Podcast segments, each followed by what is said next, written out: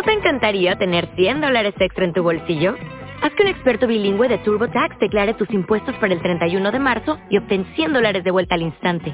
Porque no importa cuáles hayan sido tus logros del año pasado, TurboTax hace que cuenten. Obtén 100 dólares de vuelta y tus impuestos con 100% de precisión. Solo con Intuit TurboTax. Debes declarar para el 31 de marzo. Crédito solo aplicable al costo de la presentación federal con TurboTax Full Service. Oferta sujeta a cambios o cancelación en cualquier momento.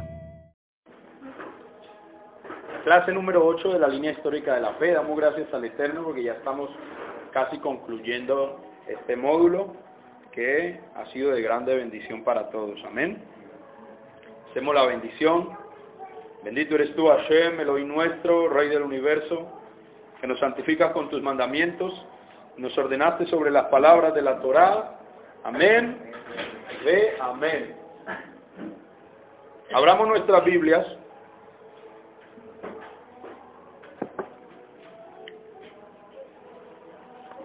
más bien el Código Real, la sección conocida como Nuevo Testamento, en el libro de los Hechos, capítulo 9, verso 19. Ahí vamos a tener listo. Y hoy vamos a hablar de Rabino Shaul. Hemos estado haciendo durante estos dos meses un repaso histórico y devocional desde Adán, pasando por Noé, Abraham, Isaac, Jacob, Joseph, todos los hijos de Jacob, Moshe, Yehoshua, conocido como Josué, el periodo de los jueces, el periodo de la monarquía, David, Salomón, los reyes de Israel, el periodo de los macabeos, hasta llegar a Yeshua. Y hemos visto en todo este recorrido histórico que la fe de Abraham, Avino, Abraham nuestro padre, es la misma fe de Yeshua. Que a pesar de que pasaron tantos años, tantos siglos, Yeshua no rompió con la fe de sus antepasados, sino que la aprendió en su casa, la practicó y la enseñó a sus discípulos.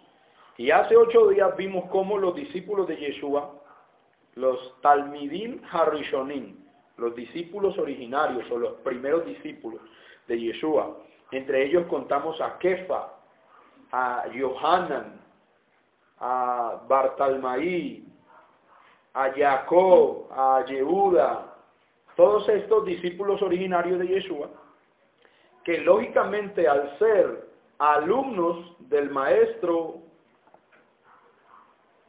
ellos no solamente imitaron lo que él hacía, sino que continuaron el legado de sus enseñanzas, continuaron enseñando lo que él les transmitió.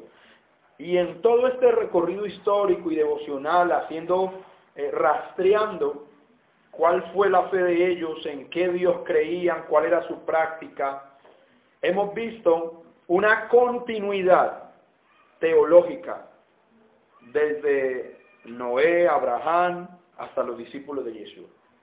Creían en un solo Dios, creían que la Torah es la revelación de Hashem para el mundo y especialmente para Israel, en donde Hashem entregó las instrucciones de vida, las instrucciones que deben ser seguidas por los seres humanos para poder alcanzar el propósito de cada persona. ¿De acuerdo? Porque eso es lo que significa la palabra prosperidad. Dice el Salmo 1, bendecido el varón que no anduvo en consejo de malos, ni en camino de pecadores, ni en silla de escarnecedores, sino que en la Torah de Hashem está su delicia, y en su Torah medita de día y de noche. Es como el buen árbol plantado junto a las corrientes de las aguas, que da su fruto a su tiempo y su hoja no cae y todo lo que hace prosperará. Cuando hablamos de prosperar en las escrituras, estamos hablando de que esa persona alcanzó el propósito para el cual Dios le envió al mundo. ¿De acuerdo? Y lo mismo le pasó a Yehoshua, a Yeshua, pero no estoy hablando de Yeshua el Mashiach, sino de Yehoshua, conocido como Josué, el conquistador, el que sucedió a Moshe en la línea de mando.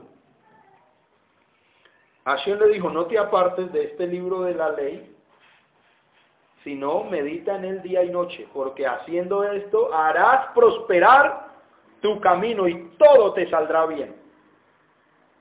Entonces, prosperidad desde el punto de vista de las escrituras no es tener eh, cinco carros, veinte mansiones, andar en yate, tener avión privado, eso no es prosperidad.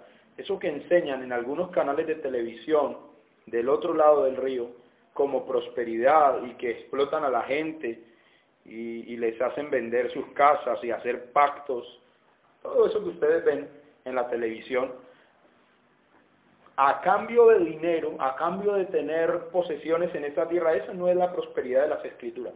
Y no estoy diciendo que Dios no quiera darnos abundancia, ni que las riquezas sean malas. Pero prosperidad eh, realmente significa que tú alcances el propósito. Y puede ser que para alcanzar el propósito que Dios te ha encomendado no necesites riquezas. Eso es cierto. Rabino Shaul no era rico. ¿Y Rabino Shaul fue próspero o no? prosperó en su camino, fue, fue exitoso, claro que fue exitoso. Tuvo problemas, lo apedrearon, estuvo a punto de morir, pero todo eso que le sucedió era para poder alcanzar el propósito. Entonces, para alcanzar el propósito, en nuestra vida está incluido el, sufrimiento también, las dificultades, porque eso nos ayuda a formarnos, a ensanchar nuestra alma, a prepararnos para poder lograr el propósito que Hashem tiene con nosotros. ¿De acuerdo? Así que esa Torah que Hashem entregó, que es para prosperidad, que es para tener éxito en la vida, y que observaron desde nuestro padre, padre Abraham, aunque él no conoció la Torah escrita entregada a Moshe, él sí conocía las leyes que oralmente se venían transmitiendo desde Adán. Y el conocimiento de Hashem el conocimiento de sus caminos, que son sus leyes, fueron transmitiéndose oralmente y fueron revelándose progresivamente. De, tal manera, que en la época de los patriarcas ellos tenían un mayor conocimiento que el que tuvo Noé, por ejemplo. Porque dice, dice la escritura de Abraham que Abraham guardó mi precepto.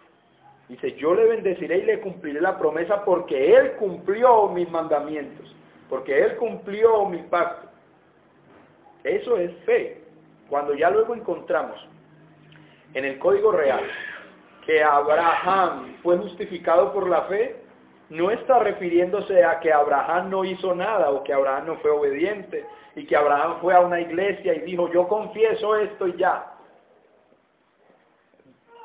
Estamos hablando de documentos judíos. Así que cuando Rabino Saúl dice que Abraham fue justificado por la fe, hay que entenderlo en el contexto de lo que fe significa en, en judíamente. Y fe, hebreamente hablando, es emuná, que significa fidelidad y está relacionado con la palabra amén. Y amén, que puede ser así sea, también es un acróstico para decir Elohim Melech Neemán. Elohim es un rey de verdad. Y también está relacionada la palabra amén con la palabra emet. Y emet significa verdad. Así que fe es poner mi confianza en lo verdadero y vivir por eso. Todo esto significa fe. Así que cuando leemos Abraham fue justificado por la fe, significa que él fue obediente a Dios. Y al ver la obediencia de Abraham, Dios le cumplió las promesas que estaban condicionadas a la obediencia de Abraham. ¿De acuerdo? Porque hay, hay promesas de Dios que no son condicionales, son incondicionales. Dios las va a cumplir como sea pero hay otras que son condicionales. Y en aquellas que eran condicionales, Abraham fue fiel. Y nosotros debemos ser fieles, porque si nosotros no somos fieles en lo que nos corresponde obedecer, Hashem no va a cumplir las promesas que están sujetas a la obediencia mía a los mandamientos. ¿De acuerdo? Y ese, eso, eso va a seguir siempre siendo así. Hashem. Pero ese es un tema para ampliar luego, lo de los pactos condicionales, incondicionales.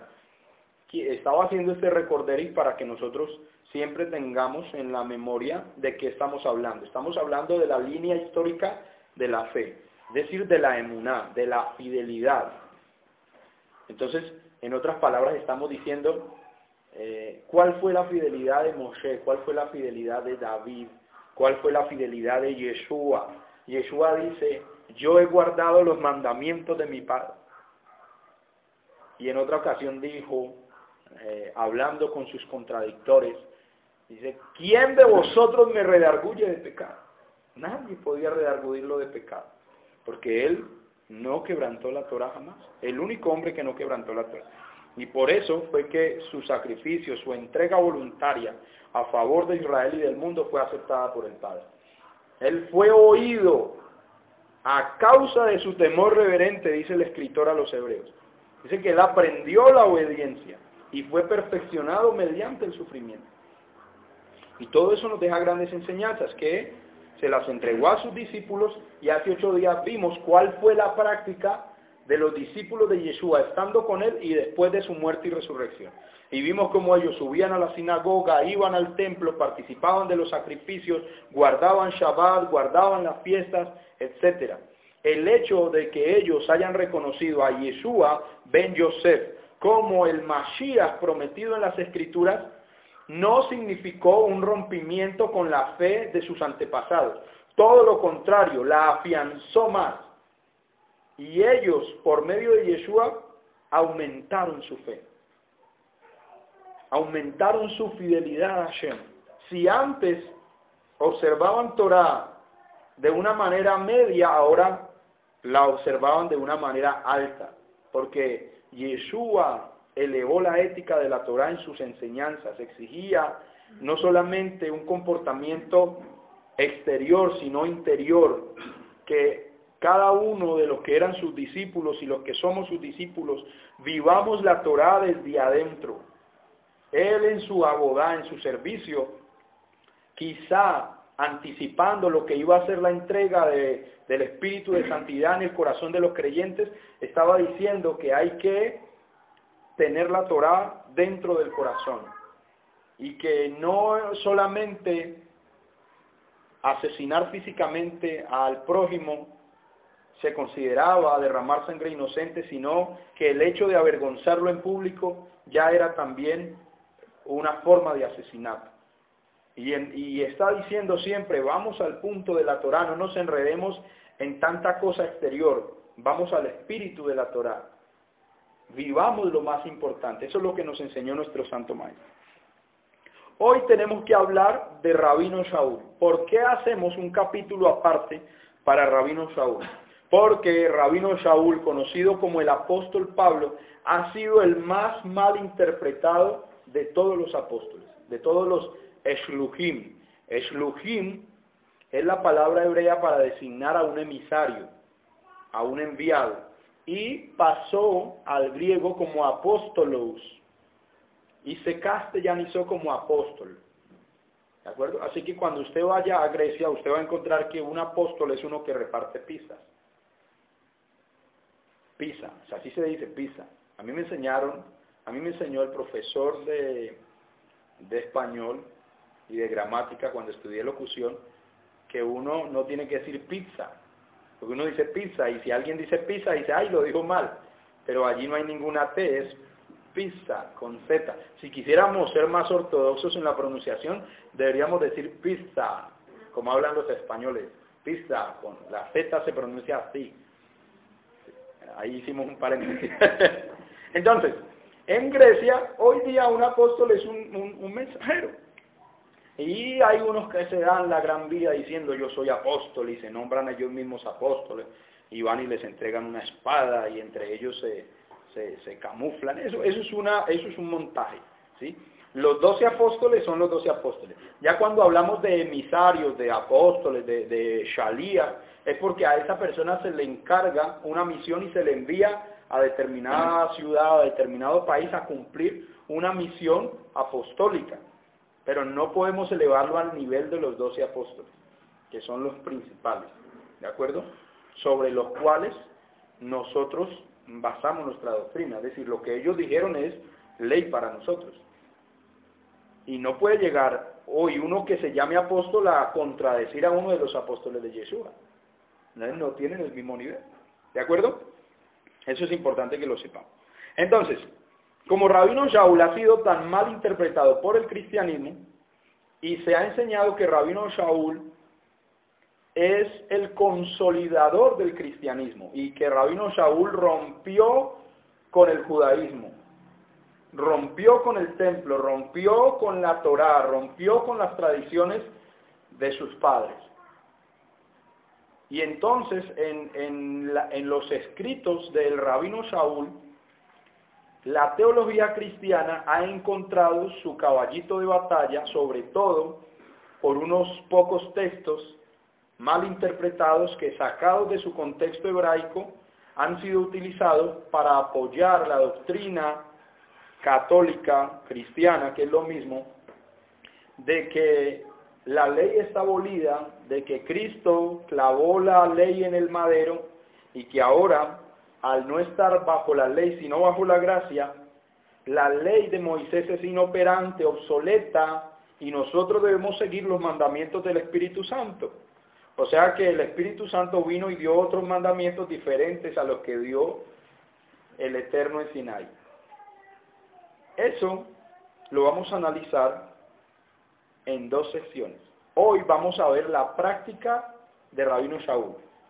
¿Cuáles eran sus costumbres? ¿Qué era lo que él hacía? Porque ¿qué es lo que habla de una persona? ¿Lo que dice o lo que hace? Primeramente lo que hace. Y si lo que hace es congruente con lo que dice, entonces creemos en lo que dice. Pero si una persona dice y no hace, sus palabras son vanas. Como dice una canción, las palabras, ¿sí? Se las lleva alguien. ¿Y cómo es que dice el otro? Las palabras son de aire y van al aire, ¿cómo es? Las palabras. Y van al aire.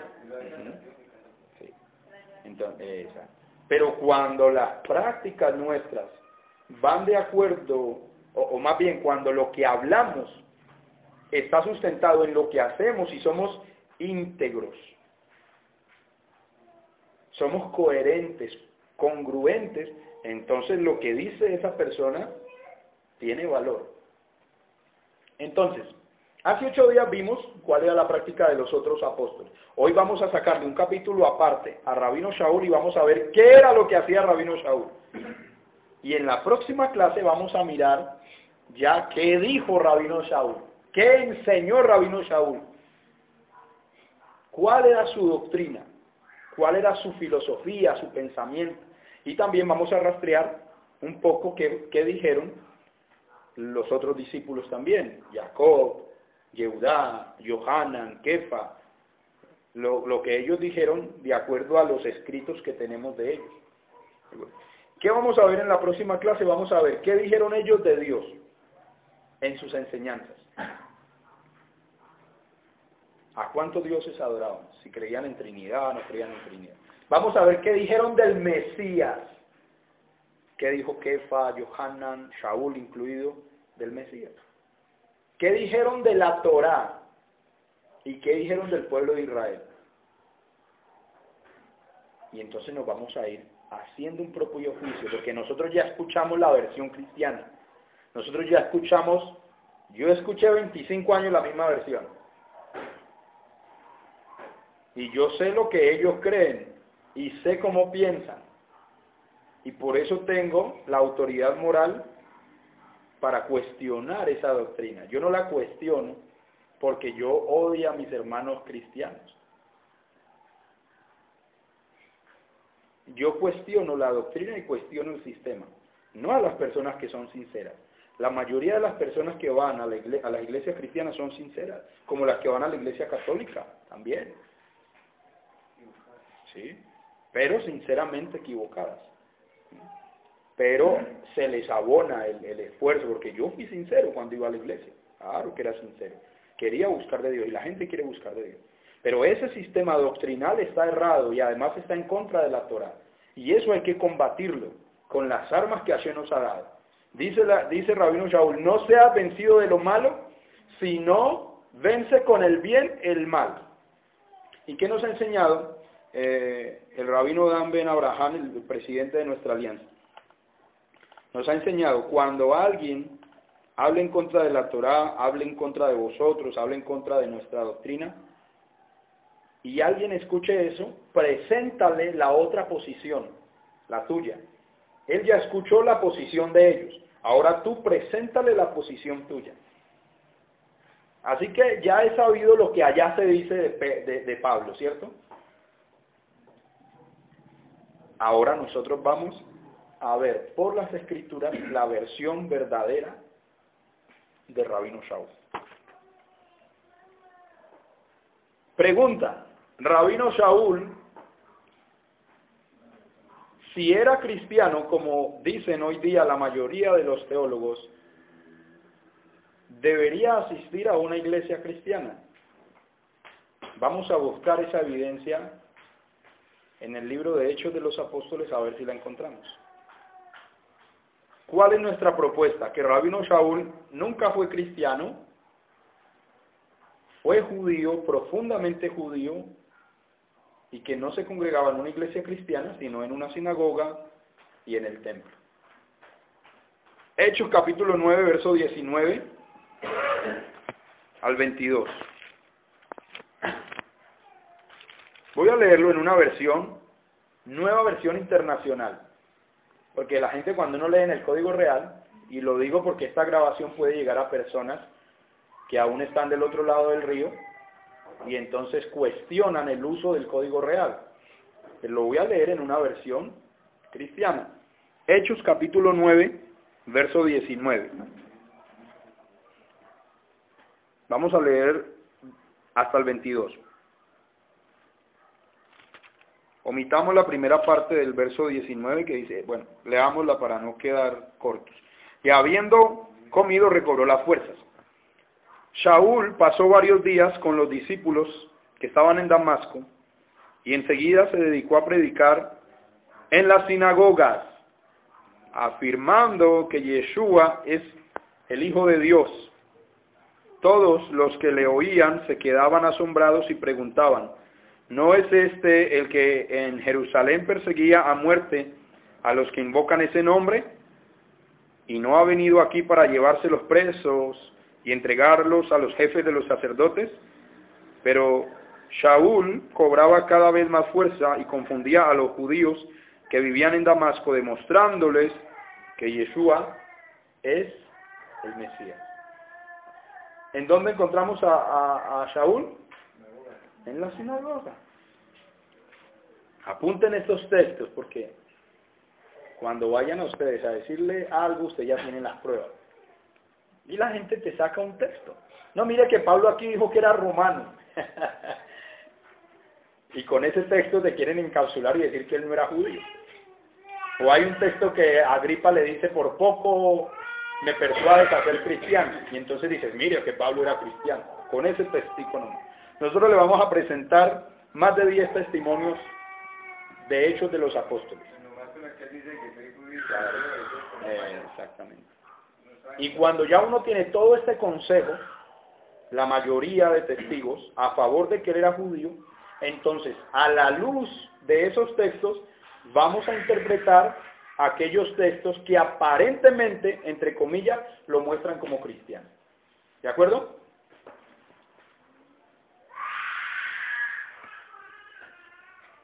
Capítulo 13, verso 13. Todo esto es en Hechos. Todos estos textos que les voy a dar están en Hechos de los Apóstoles. Así que usted puede copiar el capítulo y el versículo. Capítulo 13, verso 13 al 15. No, no les digo que me ayuden a leer porque como necesitamos que me quede aquí en la grabación, si no les, les daba mayor participación. Aunque sí podemos hacerlo, a ver, ayúdame Mauricio. 13, 13 al 15.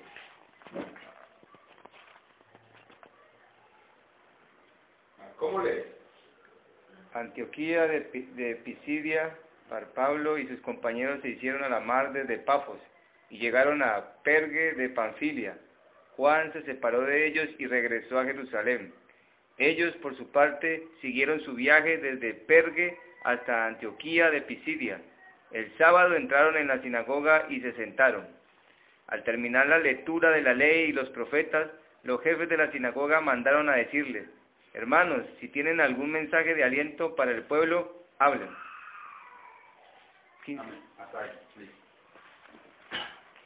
Entonces, ¿qué menciona allí el texto? Sábado y sinagoga. Si Pablo era cristiano, ¿qué tenía que ver Pablo con el Shabbat y con la sinagoga? Nada. Pero como no era cristiano, sino judío, lo vemos entrando en una sinagoga el día de Shabbat. Y cuando y el verso 16 dice, el, el verso 15, dice, hermanos, si tienen algún mensaje de aliento para el pueblo, hablen. ¿Ustedes creen que el rabino, jefe de una sinagoga, si llega un pastor cristiano le va a decir, suba al Bimá y enséñele al pueblo? Cuando el pastor cristiano dice que la Torah está abolida, eso no tiene sentido. Si Pablo era cristiano, no lo iban a llamar allá para que enseñara en contra de la Torah. Por eso le dicen, si tienes algún mensaje de aliento para el pueblo, hable. Porque sabían que Rabino Shaul era maestro de las escrituras. Era, eran los, judíos. exactamente.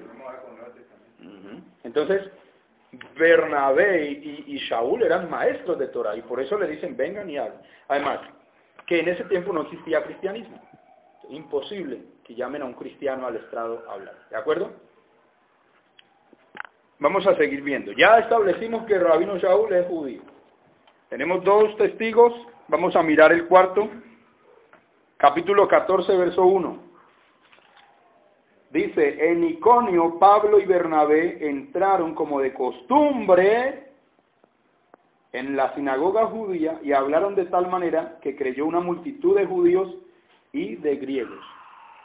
Entonces, cuando Pablo iba a la sinagoga, ¿era ocasionalmente? No. Cada sábado. ¿Qué dice el texto? Entraron qué? Como de costumbre. O sea que Rabino Shaul tenía la costumbre de guardar Shabbat y de ir a la sinagoga. Es clarito, clarito allí. Capítulo 16, verso 2. Dice, los hermanos en Listra y en Iconio hablaban bien de Timoteo. Así que Pablo decidió llevárselo por causa de los judíos, decidió llevárselo. Por causa de los judíos que vivían en aquella región, lo circuncidó, pues todos sabían que su padre era griego. Hechos 16. Voy a leerlo nuevamente desde el 1. Dice, llegó Pablo a Derbe y después a Listra, donde se encontró con un discípulo llamado Timoteo, hijo de una mujer judía creyente, pero de padre griego. Los hermanos en Listra y en Iconio hablaban bien de Timoteo. Así que Pablo decidió llevárselo. Por causa de los judíos que vivían en aquella región, lo circuncidó, pues todos sabían que su padre era griego. Entonces, si Pablo había roto con la Torah y había roto con el judaísmo, ¿por qué circuncidó a Timoteo, que era hijo de una mujer judía? Y según la ley judía, una persona si tiene madre judía, aunque su padre no sea judío, la persona es judía. Porque la, la judeidad, el derecho a ser de nacionalidad israelita, lo da la madre. El padre da la tribu. Pero en el caso de que el padre sea un gentil, de todas maneras la persona que es, que tiene madre judía, es, es judía, es israelí porque eso se puede comprobar. Tú ves a la madre embarazada que lo tuvo. Pero si una persona tiene padre judío y la madre gentil, esa persona no se considera israelita o judía. Porque hay un dicho acá muy nuestro, ¿no? Dice, hijo de mi hija, nieto será. Hijo de mi hijo, en duda estará. Y eso aplicó Edra cuando expulsó a los hijos de los varones judíos, pero a los hijos de las mujeres judías los dejó. Él no consideró a, los hijos de los varones judíos como parte del pueblo y los expulsó.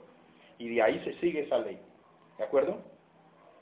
Entonces por eso Rabino Shaul circuncidó a Timoteo, porque era de madre judía. ¿De acuerdo? Lo cual no hizo con Tito que no era de madre judía. ¿Por qué? Porque al judío le es necesario la circuncisión, es una misma para él, un mandamiento. Para el creyente de origen gentil no es un mandamiento que le aplique. El creyente de origen gentil, para entrar al pacto, entra de otra manera.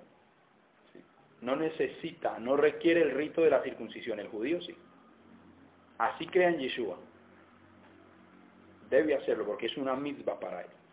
¿De acuerdo? ¿Estamos, ¿Estamos claros hasta ahí? ¿Cómo están los que están conectados? ¿Claros hasta ahí? Capítulo... Bueno, allí mismo, gracias, amado. Eh, gracias por el reporte. Allí mismo en el capítulo 16, verso 13. 16, 13. Dice, el sábado salimos a las afueras de la ciudad y fuimos por la orilla del río donde esperábamos encontrar un lugar de oración. Nos sentamos y nos pusimos a conversar con las mujeres que se habían reunido. 16, 13. ¿Quiénes se reúnen a orar los sábados? Los judíos. Y los judíos a donde iban montaban una sinagoga. la sinagoga viene desde Babilonia. Y esa costumbre se siguió de, tener sinagogas no solamente en Babilonia, sino en Israel y en todos los países a donde los judíos iban a vivir. Habían sinagogas. ¿De acuerdo? Y cada que Rabino Shaul va en sus viajes conocidos como, conocidos como viajes misioneros, él está buscando primeramente la sinagoga para ir a compartirles a sus hermanos judíos de que Yeshua es el Mesías. No hay, les no hay evangelizarlos con un evangelio diferente al que está en la Torá. Porque es que evangelio, judíamente hablando, es la promesa o las promesas que tienen que ver con la redención. Y eso incluye la manifestación del Mashiach como Ben Yosef, incluye la manifestación del Mashiach como Ben David en su segunda venida, incluye la reunificación de las dos casas de Israel, incluye eh, la reunión de todos los hijos de Israel que están dispersos en el mundo, incluye la, la, posesión de toda la tierra que Dios le prometió a Abraham, porque la, la tierra de Israel, la tierra que ahora ocupa Israel, no es toda la tierra que debió ocupar, es mucho más grande. Las otras naciones la tienen. Y el Evangelio tiene que ver con eso. Pero en el mundo cristiano, lamentablemente el Evangelio, el concepto de Evangelio se ha reducido tanto que le dicen a la gente, el Evangelio consiste en que Cristo murió por ti, ya tú confiésalo, pasa acá adelante, póstrate, levanta las manos, haz cunclillas, arriba, abajo, haz lo que yo te digo, y la persona ahí se arrepintió delante de todo el mundo, y, y eso es una conversión. El Evangelio es mucho más amplio que eso. La Masorá, la tradición de las promesas que Hashem le hizo a, nuestros padres. Por eso Rabino Shaul dice que el Evangelio le fue comunicado a Abraham. O que el Evangelio no era algo novedoso. Y eso es lo que Rabino Shaul va a cada sinagoga. Mire, Yeshua es el Mesías. Las promesas de la redención se han hecho eh, visibles, una realidad en este Mashiach. Creamos en él, arrepintámonos, volvámonos a la Torah. Eso es lo que predica Rabino Shaul. ¿De acuerdo? ¿Dónde vamos? En el 16.13. Capítulo Allí mismo, verso 20 y 21.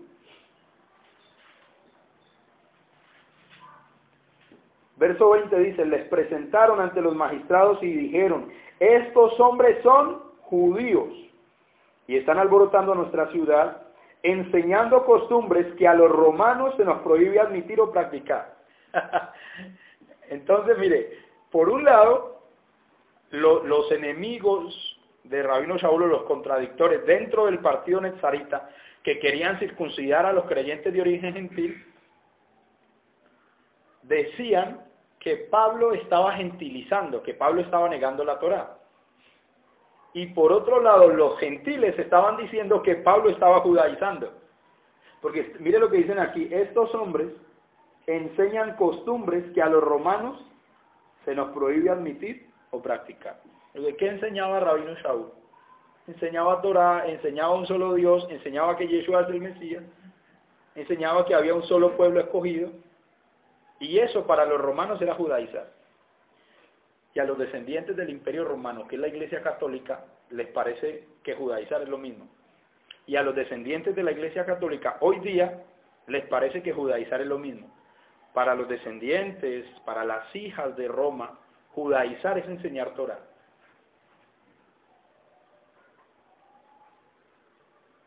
Para Rabino Saúl, judaizar era obligar a un creyente de origen gentil a convertirse en judío.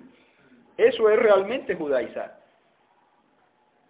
Pero el concepto romano, mire, lo de acá es romano, ¿no? El concepto romano de judaizar es enseñar Torah. Vamos aprendiendo, vamos viendo con claridad, ¿cierto? Seguimos capítulo 17, verso 1. Atravesando Anfípolis y Apolonia, Pablo y Silas llegaron a Tesalónica, donde había una sinagoga de los judíos. Como era su costumbre, Pablo entró en la sinagoga y tres sábados seguidos discutió con ellos basándose en las escrituras. Les explicaba y demostraba que era necesario que el Mesías padeciera y resucitara. Les decía, este Yeshua que les anuncio es el Mashiach. De todos los que están aquí y de los que están conectados, ¿han visto alguna ruptura de Rabino Saúl con la, con la fe de sus antepasados? Ninguna. ¿Han visto algún rastro de cristianismo en Shaul? En absoluto. En absoluto como era su costumbre. ¿Y, qué, y, en qué se basaba para predicar? En las escrituras. Aunque eso lo vamos a ampliar en la próxima clase cuando nosotros veamos lo que Rabino Saúl dice del Tanaj. Él dice de la Torah. Es impresionante, es maravilloso. No hay un rabino después de, es decir, Rabino Saúl es una lumbrera, es un rabino, ninguno de los rabinos que han sido grandes rabinos llegan a la estatura de rabino Shaul. Una, una pregunta, hay textos que a uno mismo a veces lo confunden, o sea, yo lo tengo claro, pero cuando usted viene y lee un ejemplo, Romanos 14, todo el capítulo 14, es por la traducción o por eh, pareciera que estuviera en, en, cuestión de la comida y muchas cosas, no sé si lo ha leído, lo tiene presente. Lo pone uno, y eso es lo que lee la gente y bueno, así se le ha dicho todo esto, pero cuando claro. lee Romanos 14 refiere que usted puede todo, entonces, ¿qué pasa? Yo le conté al Moreno, no me, claro. me quedó de dar la respuesta. Yo también tengo que dar la respuesta. ¿Por qué? Porque, pero eso lo vamos a ver, es decir, eso lo vamos a ver en su momento. Eso lo vamos a ver en su momento. Cuando nosotros veamos la prohibición de los alimentos no kosher, nosotros vamos a tocar ese punto. Ese punto lo tocamos en las siete leyes universales. Eso lo tocamos en las siete leyes universales. Tú ya las viste. Espero eso lo vamos a tocar más en profundidad cuando veamos siete leyes universales, alimentos prohibidos y qué significan esas expresiones. Sí, porque dice que nada es inmundo, pues uno, como le digo, queriendo guardar la uno lo guarda, así digan que, pero el que el cristiano no cambia, es que ahí claro, sí. volvemos otra vez lo mismo. Y es que pareciera verdad que era no, todo es, nada es inmundo. Pero por eso te digo, eso pertenece a lo que Pablo dijo. Ahora estamos viendo lo que Pablo hizo. Pero ya vamos, en la próxima podemos tocar un poquito de lo que Pablo dijo. ¿Cuál es la regla que tenemos que seguir nosotros? Cuando tú te encuentres con un texto o dos que aparentemente están en contra de la Torah, tú no puedes tomar esos textos como base para hacer doctrina, que es el error que han cometido los teólogos cristianos. Tú debes coger el resto de lo que Rabino Shaul dijo que es mucho mayor a favor de la Torah y a la luz de esos textos, a la luz de toda esa gran nube de testigos, interpretar esos dos o tres textos que aparentemente están en contra de la Torah. pero vamos a ir paso por paso y vamos a llegar a ese punto. Ahora, hay algunos dos o tres textos que parecieran que Pablo rompió con el judaísmo.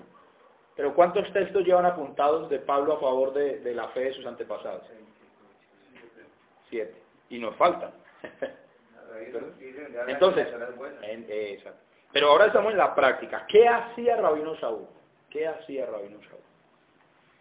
Ya leímos el 17, como era su costumbre, otra vez habla de costumbre. Ya tenemos otro testigo que dice que Rabino Saúl tenía la costumbre de ir a la sinagoga los días de Shabbat. Capítulo allí mismo, verso 10. Tan pronto como se hizo de noche, los hermanos enviaron a Saúl y a Shilas a Berea, quienes al llegar se dirigieron a la sinagoga de los judíos. ¿Lo ven? De sinagoga en sinagoga. Verso 16. Mientras Saúl los esperaba en Atenas, le dolió en el alma, ver que la ciudad estaba llena de ídolos. Así que discutía en las sinagogas con los judíos y con los griegos que adoraban a Dios y a diario hablaba en la plaza con los que se encontraban allí. ¿Quiénes, quiénes eran esos griegos que adoraban a Dios? Eran gentiles que se les llamaba así, que adoraban a Dios, que iban a la sinagoga, pero que no eran judíos. ¿De acuerdo? Pero otra vez encontramos a Rabino Saúl en la sinagoga. Capítulo 18, verso 1. al 5. Después de esto, Saúl se marchó de Atenas y se fue a Corinto. Allí se encontró con un judío llamado Aquila, natural del Ponto, y con su esposa Priscila. Hacía poco habían llegado de Italia porque Claudio había mandado que todos los judíos fueran expulsados de Roma. Saúl fue a verlos y como hacía tiendas de campaña al igual que ellos, se quedó para que trabajaran juntos. Verso 4. Todos los sábados discutían en las sinagogas tratando de persuadir a judíos y a griegos. Cuando Silas y Timoteo llegaron de Macedonia, Pablo se dedicó exclusivamente a la predicación, testificándole a los judíos que Yeshua era el Mesías. O sea que todo el tiempo que Rabino Saúl estuvo allí en Corinto, iba a la sinagoga los días de Shabbat.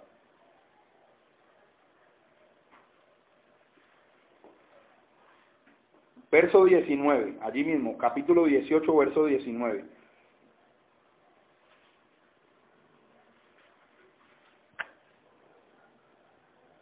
Al llegar a Éfeso, Shaul se separó de sus acompañantes y entró en la sinagoga donde se puso a discutir con los judíos. Estos le pidieron que se quedara más tiempo con ellos. Él no accedió, pero al despedirse les prometió, ya volveré si Dios quiere. Y zarpó de Éfeso.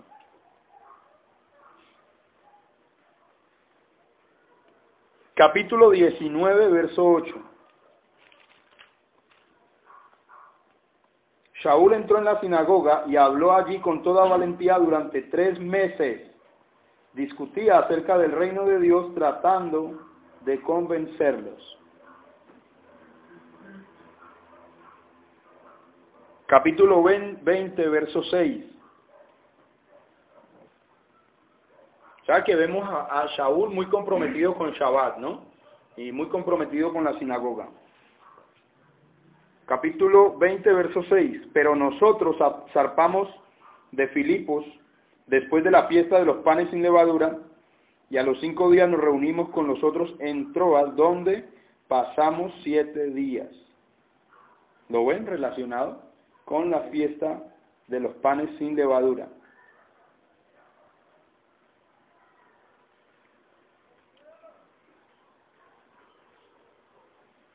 Verso 7 al 11. Y vamos a explicar esto un poquito más en profundidad, este episodio. 27 al 11, 27 al 11. El primer día de la semana nos reunimos para partir el pan. Como iba a salir al día siguiente, Shaul estuvo hablando a los creyentes y prolongó su discurso hasta la medianoche. En el cuarto piso, en el cuarto del piso superior, donde estábamos reunidos, había muchas lámparas. Un joven llamado Eutico, quien estaba sentado en una ventana, comenzó a dormirse mientras Shaul alargaba su discurso. Cuando se quedó profundamente dormido, se cayó desde el tercer piso y lo recogieron muerto.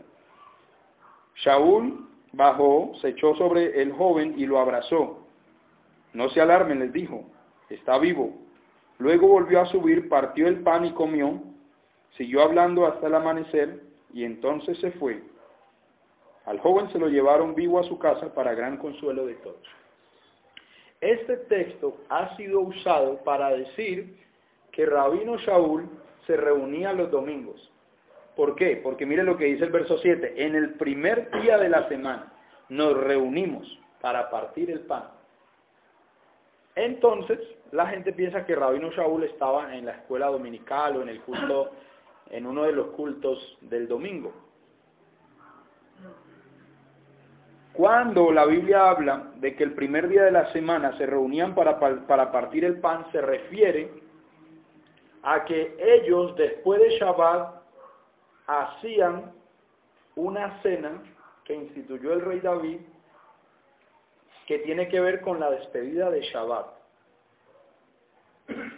Es la cena de despedida de Shabbat. Lo que en ocasiones nosotros hoy también hacemos, después de que hacemos Abdalá, encendemos la vela, la apagamos, hacemos separación, llegó el primer día de la semana, porque en el calendario hebreo los días empiezan al atardecer, no como en el calendario romano que empieza a la hora más oscura. El calendario romano, el día empieza a las 12 de la noche. Ahí se empieza a contar el día. Mientras que judíamente hablando, el día empieza al atardecer. ¿De acuerdo? Entonces, ¿qué pasa? Terminaba Shabbat y después de Shabbat ellos se quedaban reunidos conversando mientras algunas hermanas cocinaban algo porque ya se podía cocinar, ya había pasado Shabbat. Mientras cocinan, ellos hablan de Torah, comen y siguen hablando de Torah. Entonces pongámosle que eso fue más o menos tipo 6 de la tarde, 7 de la tarde en, en, en, esa, en ese sector del mundo, porque hay lugares del mundo donde anochece más tarde, 7 de la tarde, 8 de la tarde, llaman ellos, incluso en Chile a veces estamos hablando de las 9 de la tarde o 10 de la tarde y todavía hay sol. Pongamos un ejemplo que eran las 7 de la tarde o las 6 de la tarde. Terminó Shabbat, hicieron la cena, comieron, y Shaul estuvo hablando a los creyentes y prolongó su discurso hasta la medianoche. O sea, se alargó. Entonces, si nosotros hablamos de que terminaron tipo 6, 7 de la noche, 7 de la tarde, él empezó a hablar, a alargar el discurso 7 y media, 8 de la noche hasta las 12 de la noche. ¿De cuántas horas estamos hablando aproximadamente? De 4 horas, ¿cierto? De 4 horas. ¿Eso es lógico o no es lógico? Que él haya alargado su discurso con preguntas, con todo eso, hasta las 12 de la noche.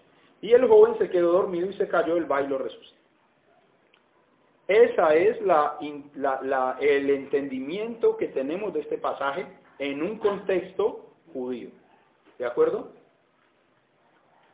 Pero si aceptáramos la interpretación que ha hecho el cristianismo de que ellos se reunieron el domingo en la mañana, entonces si estaban el domingo en la mañana reunidos, porque dice, como iba a salir el día siguiente. Déjenme explicarles un poquito esto antes de pasar a la, interpretación cristiana. Desde el primer día de la semana nos reunimos para partir el pan, como iba a salir al día siguiente. Judíamente, esta es. Termina Shabbat, alarga el, discurso desde las 7 de la noche hasta las 12 de la noche. Y tenía que salir al otro día, es decir, cuando amaneciera, él tenía que salir en un viaje. O sea que iba a salir primer día de la semana en la mañana. ¿De acuerdo? Pero a partir de la, de, la caída del sol, ya estaba en primer día de la semana. ¿De acuerdo? Cristianamente se ha hablado, entonces, ¿cómo interpretaríamos este texto? Que se reunieron el domingo y que él tenía que salir el lunes.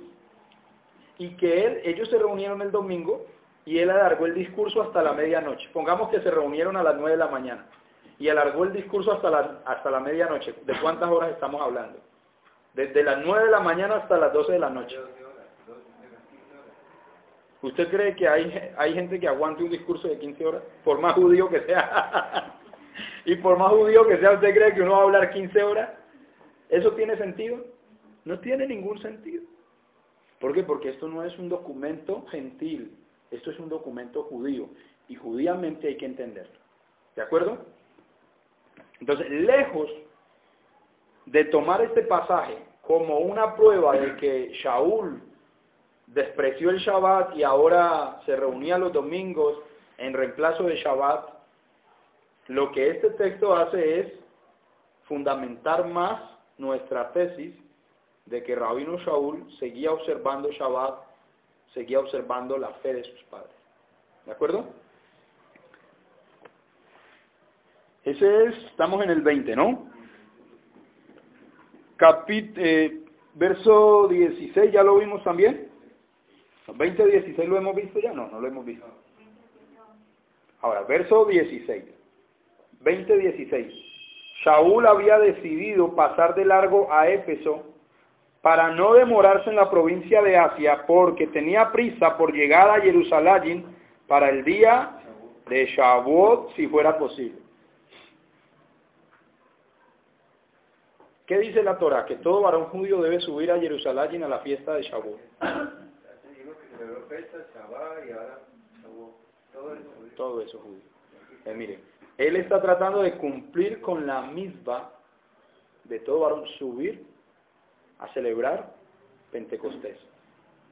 Yo hablaba con un pastor alguna vez, entonces le explicábamos. Y le decíamos, mira, ellos están celebrando Pentecostés. Mira la respuesta de este pastor, profesor de un instituto bíblico de la ciudad de Cali, que no quiero decir el nombre, pero yo sé que aquí hay unos que saben qué instituto bíblico es. Queda por la octava. El profesor de teología y le dije, le dijimos con mi esposa, mire que ellos están celebrando Pentecostés, Hechos capítulo 2.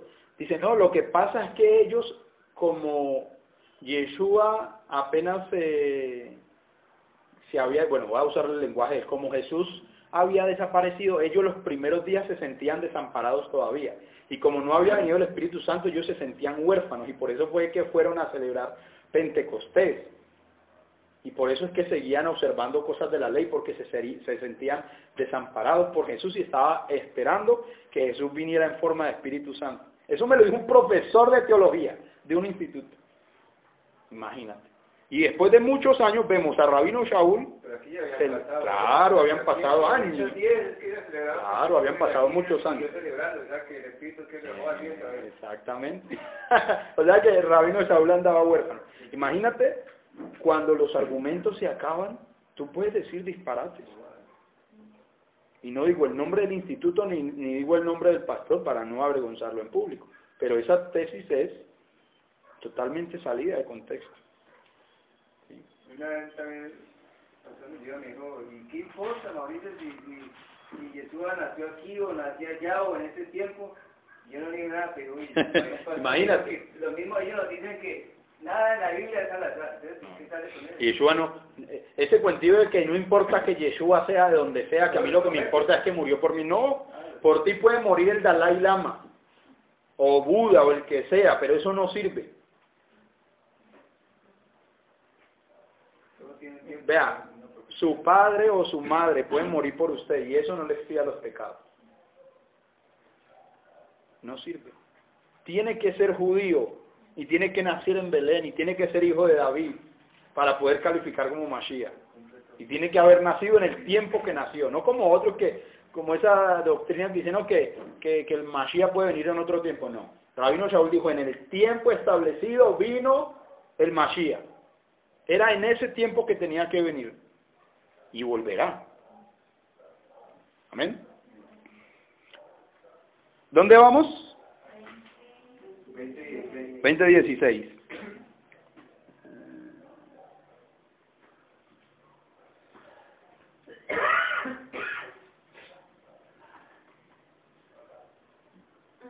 Listo, vamos bien. 18.1. Ah, no, ese ya lo vimos. aquí me, fue que me volví. 21, 17, capítulo 21, verso 17. Cuando llegamos a Jerusalén, los creyentes nos recibieron calurosamente. Al siguiente día, Shaul fue con nosotros a ver a Jacob y a todos los ancianos, y todos los ancianos estaban presentes. Después de saludarlos, Shaul les relató detalladamente lo que Dios había hecho entre los gentiles por medio de su ministerio. ¿Qué vemos a Rabino Shaul? Trayendo un informe delante del Beidín y de todo el cuerpo legislativo de, la secta de los Nezaritas. Ahí está Jacob, que es el nazi, el presidente, el hermano del Señor es el presidente. Por eso es que él en Hechos 15 dijo, yo juzgo. No opino, yo juzgo, es decir, decreto. Que esto se hace así por la autoridad que Yeshua le había entregado. Al oírlo, alabaron a Dios, luego le dijeron a Saúl, si ellos alabaron a Dios es porque Rabino Saúl no había estado enseñando ninguna cosa en contra de la Torah en otras regiones. Mire lo que le dicen, ya ves hermano, cuántos miles de judíos han creído y todos ellos son celosos de la Torah. Ahora bien, han oído decir, han oído decir un rumor que tú enseñas que se aparten de Moisés todos los judíos que viven entre los gentiles. Les recomiendas que no circunciden a sus hijos ni vivan según nuestras costumbres. Eso era lo que se decía. ¿Qué vamos a hacer? Sin duda, se van a enterar de que has llegado. Y cuando se enteren de que has llegado, pues van a ir a decirle, venga, ¿y usted por qué están diciendo eso por allá? Por eso, verso 23, por eso será mejor que sigan nuestro consejo. Aquí hay entre nosotros cuatro hombres que tienen que cumplir un voto. Llévatelos, toma parte en sus ritos de purificación y paga los gastos que corresponden al voto de rasurarse la cabeza. Así todos sabrán que no son ciertos esos informes. ¿Qué dicen los ancianos? ¿Qué dicen los discípulos de Yeshua? ¿Qué le están diciendo? Así todos sabrán, es decir, toda la congregación, sabrá que no son ciertos estos informes acerca de ti, sino que tú también, ¿qué? Vives en obediencia a la ley, a la Torah. Entonces, lo que se decía de Rabino Shaul eran rumores, eran mentiras. Él no andaba diciéndole a los judíos, entre los gentiles, a que no se circuncidaran ni estaba diciéndole a los judíos que se apartaran de la ley. Y entonces él viene y dice, ve con estos varones que tienen que hacer un voto, eh, cumplir un voto, rasurarse la cabeza. Al parecer era, habían hecho un voto de, del Nazir, de Nazareos, y él tenía que ir los acompañar. Él va y participa de esos ritos para demostrar que él vive apegado a la Torah. Algunos han dicho que él lo hizo para congraciarse. Ahora, si Rabino Saúl hizo eso para congraciarse, yo cierro los escritos de Rabino Saúl y no lo vuelvo a leer. No me interesa un hombre incongruente. No me interesa un hipócrita. Porque si Rabino Saúl fue a Jerusalén y participó en esos ritos y aceptó ser presentado delante de la congregación como un hombre que vive en obediencia a la Torah, cuando en realidad no lo era, como afirma el cristianismo, yo no quiero seguir las enseñanzas de ese hombre. espérame. No quiero seguir las enseñanzas de ese hombre, porque es un hipócrita, es un incongruente, no es un hombre íntegro, no es un hombre que vive según la Torah. Ese es el Pablo que presenta el cristianismo. El rabino Shaul que nosotros presentamos es un hombre íntegro que no tiene problema en ir al templo, que no tiene problema en presentarse como un hombre guardador de Torah, porque eso es lo que él es, un guardador de Torah. Déjalo ahí guardadito que ahorita lo, vamos a, lo, tocamos ahorita para, para que vamos terminando esta, esta, esta sección. Ese es el, el Pablo que nosotros, el rabino Saúl, del cual nosotros seguimos sus enseñanzas profundamente judío, profundamente amante de la Torá, en su práctica. Eso es lo que vemos. ¿De acuerdo? Eh, ¿Dónde vamos? 21.17. Ahora, 24.11.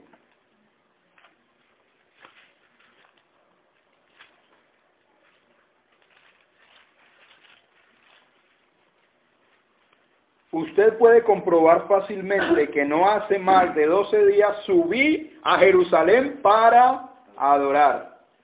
Mis acusadores no me encontraron discutiendo con nadie en el templo ni promoviendo motines entre la gente en la sinagoga ni en ninguna otra parte de la ciudad. Tampoco pueden probarle a usted las cosas de que ahora me acusan. Sin embargo, esto sí confieso que adoro al Dios de nuestros antepasados, que siguiendo este camino que mis acusadores llaman secta, pues estoy de acuerdo con todo lo que enseña la ley y creo todo lo que está escrito en los profetas. Tengo en Dios la misma esperanza que estos hombres profesan, de que habrá una resurrección de los justos y de los injustos. En todo esto procuro conservar siempre limpia mi conciencia, delante de Dios y delante de los hombres. Así que cuando Rabino Shaul se presentó en el templo allá a hacer ese rito de purificación, él no lo hizo con una conciencia sucia. No hizo, no estaba pantallando, no estaba haciendo algo que él no quería hacer, estaba haciendo algo integralmente. Y aquí que nos dice, ah, no hace más de 12 días que subí. Cuando uno habla de subir a Jerusalén está usando un lenguaje judío. Porque usted puede estar en el, ¿cómo se llama este monte más alto del mundo? Usted puede estar en el Everest. Pero si usted va para Jerusalén, usted no puede decir voy a descender para ir a Jerusalén. Usted tiene que decir voy a subir a Jerusalén. Aunque geográficamente Jerusalén esté más abajo. Y si tú vas en un avión, tú dices, voy a subir a Jerusalén. Eso es un lenguaje judío. Adorar. ¿Qué significa subir a adorar en Jerusalén? significa ir a participar de los ritos que se hacen en el templo que tiene que ver con el culto a Hashem. Porque el culto a Hashem tiene que ver con los sacrificios cruentos en el templo. Con todo lo que tenía que ver con, con el servicio sacerdotal, con el canto de los levitas, etcétera. Entonces, si él dice subí a adorar, eso es una forma judía de expresar de que él subió a participar de los servicios del templo. Y los servicios del templo incluyen todo lo que les he dicho hasta ahora. ¿De acuerdo? Mm, ¿En cuál vamos? 24.11. 25.8. Shaul se defendía, no he cometido ninguna falta ni contra la ley de los judíos, ni contra el templo, ni contra el emperador. Lo está diciendo él, no he cometido. Ahora, ¿creemos lo que él está diciendo aquí? Claro que lo creemos porque ya lo vimos, lo hemos repasado en esta clase. 26-22, capítulo 26, verso 22 pero Dios me ha ayudado hasta hoy y así me mantengo firme, testificando a grandes y pequeños. No he dicho nada, sino lo que los profetas y Moisés ya dijeron que sucedería, que el Mashiach padecería y que siendo el primero en resucitar proclamaría luz a su propio pueblo y a los gentiles. Ya nos estamos metiendo en lo que en lo que Rabino Shaul dijo, pero se los voy a dejar allí como abre boca para la próxima clase y capítulo 28, verso 17. Tres días más tarde, Rabino Shaul, Shaul convocó a, sus a los dirigentes de los judíos. Cuando estuvieron reunidos, les dijo a, mis, a mí, hermanos, vamos a leerlo bien porque me estoy estrabando aquí. Pero trabando la lengua, ¿no? A mí, hermanos, a pesar de no haber hecho nada contra mi pueblo, ni contra las costumbres de nuestros antepasados. Me arrestaron en Jerusalén y me entregaron a los romanos. Y esto lo está diciendo Rabino Shaul ya cuando estaba anciano. Y cuando una persona es anciana tiene eh, más experiencia mayor capacidad para decir, bueno, yo me equivoqué en esto en la vida. Si Shaul se había equivocado al seguir siendo judío y al seguir observando la Torá y los ritos judíos, y ahora en, siendo anciano había descubierto que ser cristiano era lo mejor, esta sería la mejor oportunidad para decirlo. Pero aún después de tantos años, cuando ya he llevado a Roma donde va a ser ejecutado, él está diciendo, no he hecho nada en contra de las costumbres de mis antepasados. Y eso es honrar a sus antepasados, seguir las pisadas de ellos. Bendito sea el Eterno por esta enseñanza que hemos tenido en esta noche. Agradecemos a Kadosh Barujú, el Santo bendito sea, por traernos al conocimiento de su Torah, por ayudarnos a descubrir las raíces hebreas de nuestra fe. Y vamos a llenar el mundo de Torah. Tenemos las armas. Nuestras armas no son carnales, sino poderosas en Mashiach para la destrucción de fortalezas. Todos esos paradigmas, esas estructuras religiosas, esas fortalezas edificadas sobre castillos de naipes, edificadas sobre montones de dinero, las vamos a destruir proclamando la Torah de Hashem y proclamando al verdadero Mesías judío, Yeshua ben Yosef. Amén. Y vamos a cantar Jeji Adonenu Morenu Berraben, Yeshua ben Yosef, Yeshua ben Yosef, Jeji Adonenu Morenu Berraben, Yeshua ben David, Yeshua ben David, Yeshua, Melech HaMashiach Leolam, Vae. Yeshua, Melech HaMashiach Leolam, Vae.